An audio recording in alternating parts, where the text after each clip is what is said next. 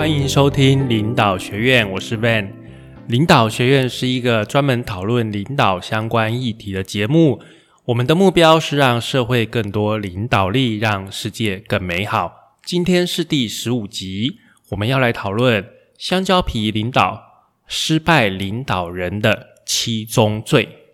那我们今天的节目，我们接续上个礼拜的香蕉皮领导哦。那香蕉皮领导就是这个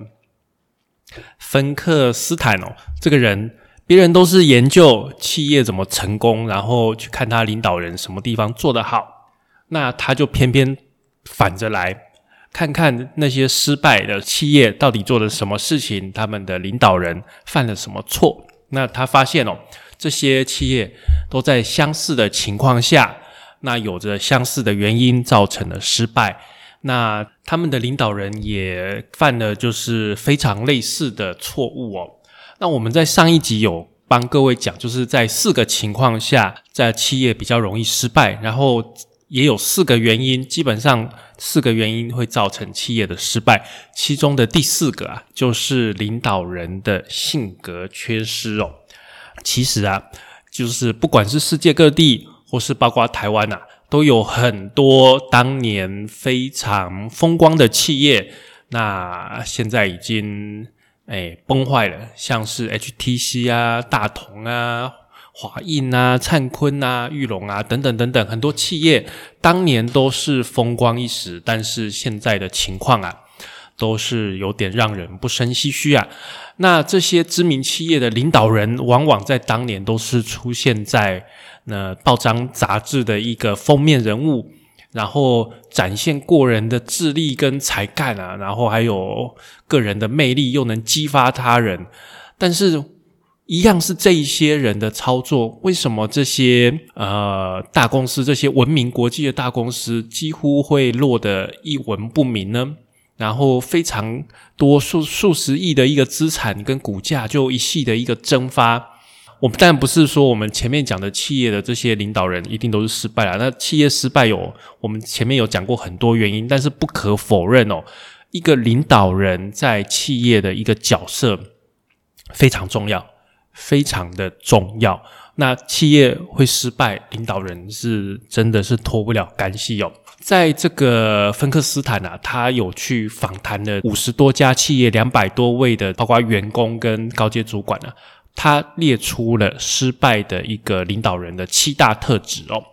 第一个是这些领导人他们会把自己跟自己的企业看作是整个环境的主宰者，全部的这个游戏规则都由他们制定哦，就是有一点太过自大的一个概念哦。第二个，他们认为自己掌握自己代表了公司，然后呢，个人的利益跟企业的利益界限。模糊了，界限不清。第三个，他们认为自己掌握了所有问题的解答。第四个，他们无情的铲除哦任何不能百分之百效忠自己的人。第五个，他们是企业的超级代言人，他们花非常多的功夫在经营企业的形象。第六个，他们往往会低估重大的挑战哦，就是有一点小看这些挑战。第七个啊，他们有可能是很顽固，太过顽固去坚持过往以前的成功模式。那我们就一点一点来讲喽。第一个就是就是有一点太自大，就是说他们认为自己成功，他们的公司也是因为说这些领导人成功。所以成功，也简单的来讲，就是他们认为所有的成功都是因为我。好，那许多领导人都会认为说，他们本人就是控制决定这个公司成败的因素。当然，这个某个方面讲没有错。今天那个特斯拉的 Elon Musk，或者是说我们前面讲 Amazon 的这个 Jeff Bezos，这些领导人绝对是。公司的灵魂人物，但是呢，呃，你假如这个一个领导人不断的放大这种感觉啊，那他可能就会变成是一个个人卓越的一个幻觉，那他们自己就会觉得说啊，公司里面每个人呐都在那里对公司的形象进行幻想。对这些领导人来说啊，跟他们互动的人是只是他们要用的一个工具，要用的一个材料，或者是领导人表演的时候的听众。那当这些领导人用这种方式思考的时候啊，他们常常会使用恐吓或者是过分的行为来统治周围的人。所以啊，在大多数的情况下，其实他们不是故意的，他们其实是没有意识的，因为他们想要生活在一个更伟大、更传奇的一个东西、更大的一个视野里面，所以这个他们其实是无意识的哦。那这些。领导人认为啊，我们公司对供应商或者说对客户都是绝对重要的哦。他们认为自己好像经营一个永久性的一个公司哦，所以啊，这些领导人他并没有去寻求满足客户的需求哦，而是表现的好像说，你们这些客户啊是运气好啊，你们运气很好找到我们，所以才可以这样子很有效的去满足你们这些客户的需求。所以啊，即使啊提供更好设计或是更好价格的竞争对手来挑战现有公司的产品啊，那这些遭受到呃公司很卓越，就是我自己很卓越的这个幻觉的这些领导人啊，还是会继续相信说，诶，在这个环境，在这个商业世界中，我们的这个地位还是非常安全的。那各位啊，不好意思，因为。这一集哦，我们是讲的是失败的领导人的缺点哦。诶，各位知道啊，在过往的一些报章杂志里面，不可能是指名道姓的去写说这个领导人有名的领导人怎么样失败啊，这种例子相当的罕见，所以我也很难去找到适当的例子。因为毕竟我也不能指名道姓的说，哎，这个领导人失败就是因为他怎么样怎么样。那我也很难去用我过去的生活，哎，过去的工作的经验跟大家举例子，因为这个毕竟这是一个缺点嘛，这个不是太好的事情哦。大家可能就是心领神会啊，我相信你在你的职涯或是包括即使你是学生哈，你所接触的人，定会有一些人。的身上，你可以看到这些缺点哦。好，那第一个缺点，我们可以简单的把它叫做自大或是傲慢的一个缺点哦。好，那第二个啊，第二个缺点是说，他们认为自己代表公司，然后个人利益跟公司的利益啊混淆去了，这个界限很不清楚。如果啊，这个领导人认为自己对公司的成功啊是关键的因素，就是说。这个公司的成功是失败，都是我全部都是我的责任。那他们呢，就会特别对公司抱有太大的认同感。注意哦，对公司抱有认同感是一定的，因为你毕竟当到一个领导人。但是今天的问题是，这个认同感太大了。所以啊，当这个领导人还有就是其他的员工没有办法将领导人跟公司分开的时候，没有办法将领导人跟组织分开的时候，他们很容易就会走向说这个公司是自己私有的帝国的一个心态哦。这个领导人就开始表现出好像自己拥有自己的公司，即使他们没有，他们实际上没有。然后也开始会表现出他们有权利做对自己做任何事情。那其实这个是不对的哦。那这种领导人啊，通常啊会在就是有的时候是对公司来讲是不赚钱，做这些事是不赚钱，但是去实现他个人的理想、个人的抱负，有一点公器私用的概念哦。那当这种领导人啊，他们对公司的认同度过高的时候，那有一件事就是会让人蛮惊讶的，就是。他们会对公司的资产变得非常的不谨慎，他们用别人的钱去承担很大的风险，但是并不是因为这些钱是别人的钱哦。照理来说，我们拿别人的钱去用，应该要很小心，对不对？但是不是哦？不是因为这是别人的钱，所以他们心里没有压力哦。恰恰相反哦，他们是把别人的钱当做自己的钱，哦，他们觉得他们是在花自己的钱，没有错，这个是没有错的，花自己的钱没有错。问题就是他们自己刚好很爱冒险，就这样。其实，一个专业经理人来讲，就是说，假如说今天这个公司老板是老板，董事长就是拥有者，跟管理者是分开的话，那管理者的心态，假如说，哎，这个公司的钱都是像我的钱一样，所以要珍惜的花，要看长远去投资，这个是好的。但是问题就是说，这个管理者他太爱冒险了，哈。所以啊，当这个领导者对公司的认同度太高的时候，他们会越来越有可能哦，出自于个人的原因去动用到公司的资金。那一些就是一些管理层会常常用公司的钱来支付一些个人的支出哦。这个习惯养成的话，之后啊，把个人跟公司分开的难度就会越变越大。这个也是很糟糕的哈。所以这个就是。呃，利益的一个含混不清哦，就是公器私用哦。好，接着第三个第三个领导人的缺点是，他们认为自己掌握了所有问题的解答啊。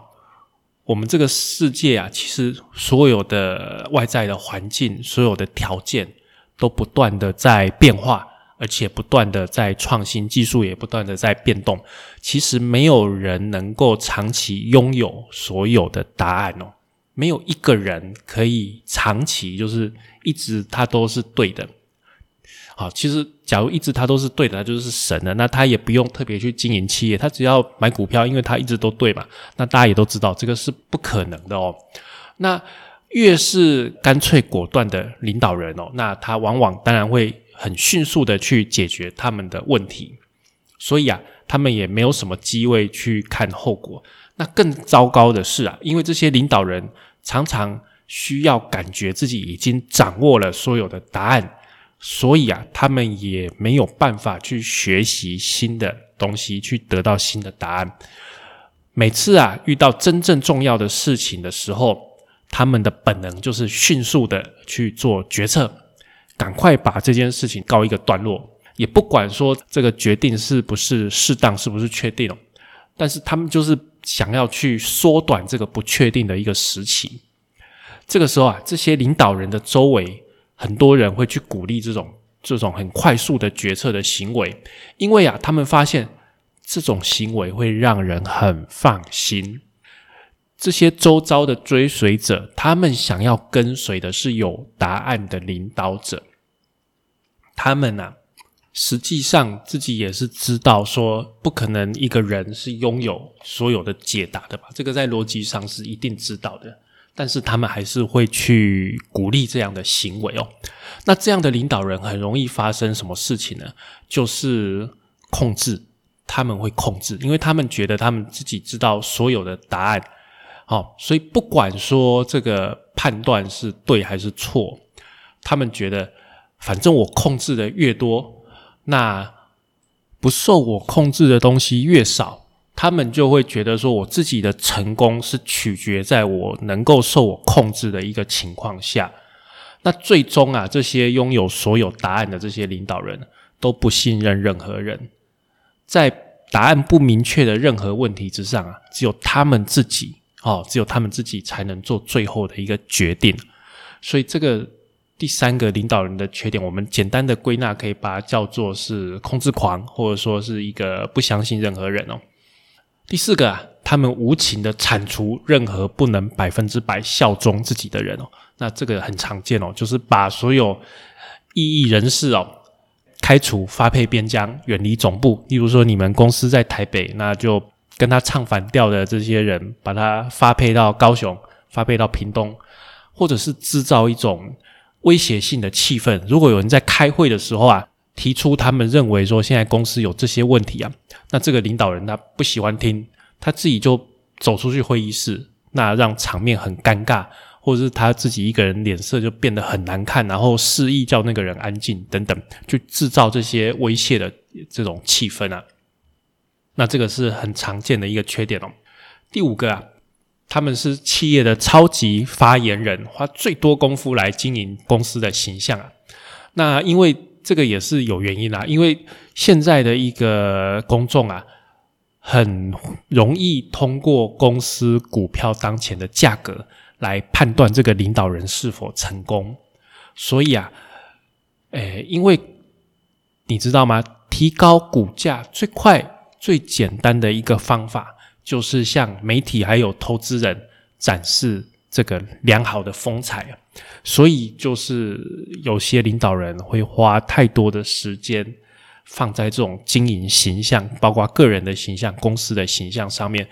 而反而没有把时间花在真正的营运上面哦。这个也是一个很容易造成失败的一个一个情况。第六个，这些领导人往往会低估重大的挑战哦。我们要知道啊，其实能够当到很高的一个领导人啊，他们常常会认为所有的问题都可以被解决，但是实际上很多问题是没有办法被解决，或者说要花非常非常高的代价才能够解决哦。但是你想想看哦，这个人从就是这个领导人从公司的基层，或者说怎么样，他取得一系列的成功。他一路上这样好不容易爬上来，所以他很容易去低估了这些障碍，而且很多领导人啊，他个人的风格，其中的一个部分就是叫大家说，诶，这个把这些障碍都当做不重要，就是可以克服，很容易克服的。那通过个人的魅力还有这个激励啊，去让部署就是一路这样子克服许多障碍，他才升到这个很高阶的一个领导人的一个位置。所以他把这些人吸引到他的一个案子里面，然后用自信心去激发他们去做任何必要的事情，然后帮让这些同事啊，这个争先恐后的去让我们的企业持续的运转。所以，当今天这些领导人发现啊，他们随随便便觉得说应该可以很简单处理的这些挫折、这些障碍，发现。非常难克服的时候，比他们想象中还要麻烦的时候啊，他们会，诶，好像进入了一个深渊一样，就是在卡在那边。因为他们的习惯就是他们会承诺，就是很快的去解决这些问题啊，而且他们很需要感觉，他们在每一个重要的决策中都是做的都是正确的啊。这些领导人非常需要这种感觉。而且也是因为他们要对公司的成功负责。如果他们自己承认自己很容易犯错误，那可能他的职位就会不保哦。一旦啊，一个领导人承认他在一个重要的问题上面做错了，那总是会有人说他不适合这一份工作啊。所以这些不切实际的一个期望，就会造成一旦这个高阶的领导人选择了特定的行动。他就很难去改变，很难去撤退，而且啊，如果你唯一的选择只是朝同一个方向继续的前进，那你对这个障碍、对这个挫折的一个反应，就只能加倍的努力去克服。你没有办法说转弯，或是想其他办法，你只能在继续努力啊。例如说，我。去战争的时候，两千个人打不下来，我只能三千个人、四千个人、五千个人继续往上加，继续打。反正我就是一定要往这里打，好，一定要一定要往这里打。我不能说先去打别的地方的这种感觉，就是会陷在这里面了。每个人都不愿意去承认他们过去的决定是错误的哦。好，这个是我们的第六个一个情况，就是低估了一个重大的挑战。最后一个第七个啊，他们。顽固的坚持往昔的成功模式啊，其实啊，大家也都很清楚，在现在这个世界里面啊，瞬息万变，就是不断的都在变化，你很难用一个固定的商业模式一直持续的成功。但是啊，还是有一些领导人会坚持，他们利用过去的自己认为的核心优势，还是继续用这些旧的。这些商业模式旧的模型，向不存在的市场提供他们的产品呢？这些领导人啊，其实在职业生涯的早期，可能因为他们做了一个非常成功的一个特殊的决定、特殊的决策，那这个决策会成为他们的决定性的时刻。通常啊，这个是他们最有名的一件事情，也是让他们获得后面的职务、后面的职位的一个关键的一个东西啊，让他们就是与众不同，跟其他人分开的一一件最重要的事情问题就是说，一旦这些人经过了这个决定性的时刻，他们就会在接下来的职业生涯去帮这个。决定性的时刻定义，所以如果他们成为大公司的一个高阶领导人，那么他们当时他们在职业生涯早期的这个决定性的时刻啊，也会很大幅度的去影响到他们的公司。所以啊，在他们的职业生涯后期的时候，面临危机的时候啊，他们就会想回到他们当初的一个决定性的时刻是怎么做的。然后就会很坚持用旧的方法，类似一个惯性的概念哦。所以今天为大家讲了这个失败领导人的一个七宗罪啊，大家可以要警惕，就是说自己不要去犯这些错误哦。那当然啦，你如果很不幸的你在你目前的职涯中遇到了这样的一个主管哦，那我这边小小的建议就是，如果是你的小主管。有这些缺点，那你要想办法取代他，好不好？因为我相信会听我的节目，那你也是以一个领导人的一个成为领导人当做一个目标嘛，所以你可以努力看看，是不是有一天你可以取代他，好不在他下面。那假如你的公司的非常的高层有这些缺点的话，那你必须要好好思考自己的未来，甚至是出去自己创业。好，好，那这个就是我们今天节目的内容。那谢谢各位收听我们的领导学院，也欢迎各位在那个 Apple Podcast 给我们留言或是评分。今天的节目就到这边，谢谢各位收听，谢谢。